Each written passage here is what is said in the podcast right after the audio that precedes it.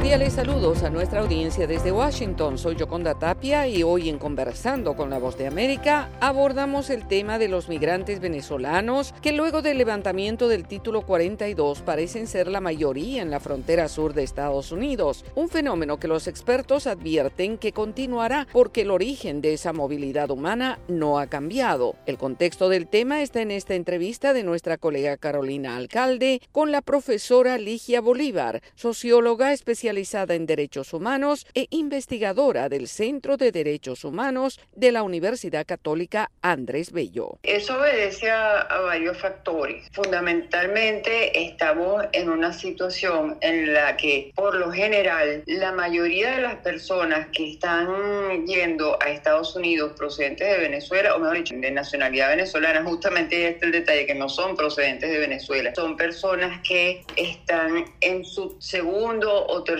intento de migración. Esto tiene que ver un poco con, o sea, no todas, obviamente, pero, pero digamos que la tendencia general se trata de personas que están saliendo por segunda o por tercera vez de Venezuela o están en otro país y desde ese otro país deciden probar suerte en Estados Unidos. ¿A qué se debe esto? La sensación que tiene la gente es que están mal en el país donde están y por lo tanto buscan el bendito sueño americano de alguna manera. Ahora, esto tiene que ver fundamentalmente con dos situaciones. En primer lugar, una pandemia que afectó muchísimo la economía de todo el mundo, pero el asunto es que las personas creen que lo que está mal es el sitio donde ellos están. Por eso tratan de probar suerte en otra parte. Y a esa pandemia se le suma una guerra que termina de complicar la situación económica a nivel global. Es una situación que no está afectando solamente a la población venezolana. Estamos viendo cómo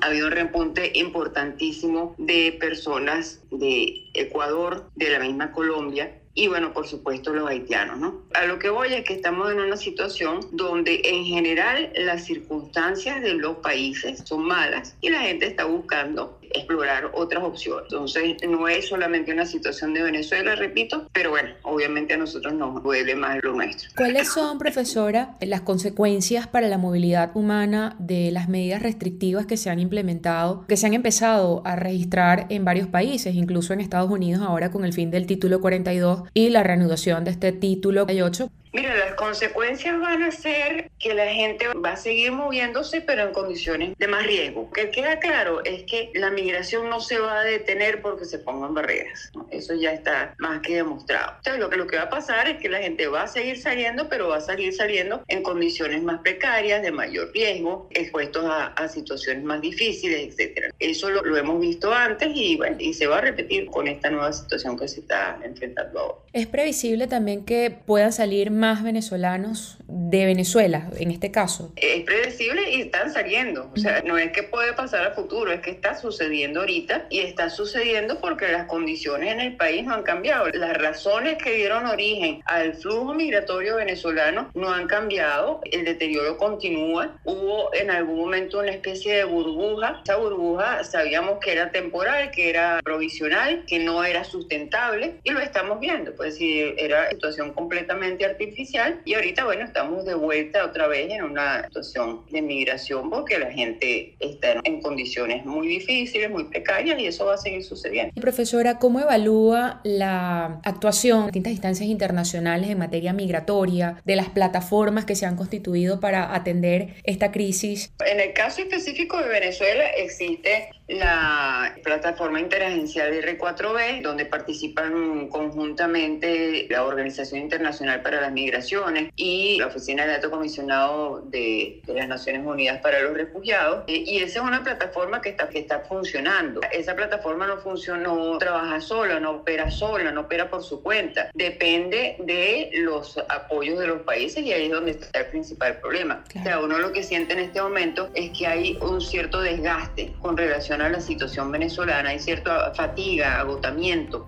por parte de las instituciones internacionales. Era la docente y socióloga venezolana Ligia Bolívar analizando la constante movilidad de los venezolanos que los ha convertido en uno de los mayores grupos migrantes de la región. Esto fue Conversando con la Voz de América.